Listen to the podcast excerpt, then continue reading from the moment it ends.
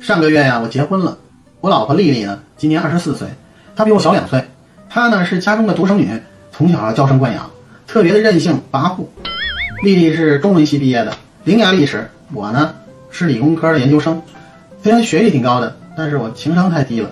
那这不昨天呀，我们俩又吵架了。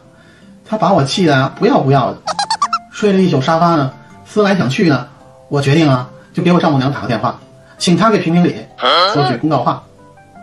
就在我呃向丈母娘陈述了我们两口子吵架的情况之后呢，呃我就想这个建议我丈母娘好好教训一下她自己的闺女。没想到丈母娘说：“小王啊，你觉得我们家丽丽是那种讲道理的人吗？”我回答道：“嗯嗯，她有时候挺讲理的。”丈母娘说：“小王啊，你是知识分子，嗯，当初呢你和丽丽谈对象的时候呢，我和你爸就合计，我俩文化程度低，能和女儿。”讲道理的人终于出现了，你呀，等他讲理的时候，你就跟他好好聊聊呗。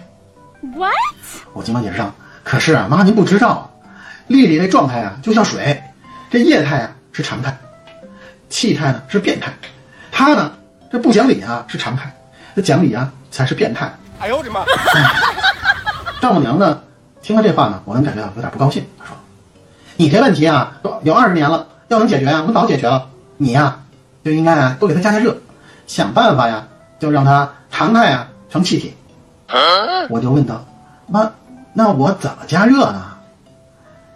丈母娘说道：“你这孩子呀，你好好想想吧。”接着听筒传来嘟嘟嘟的声音，他把电话给我挂了。我太难了。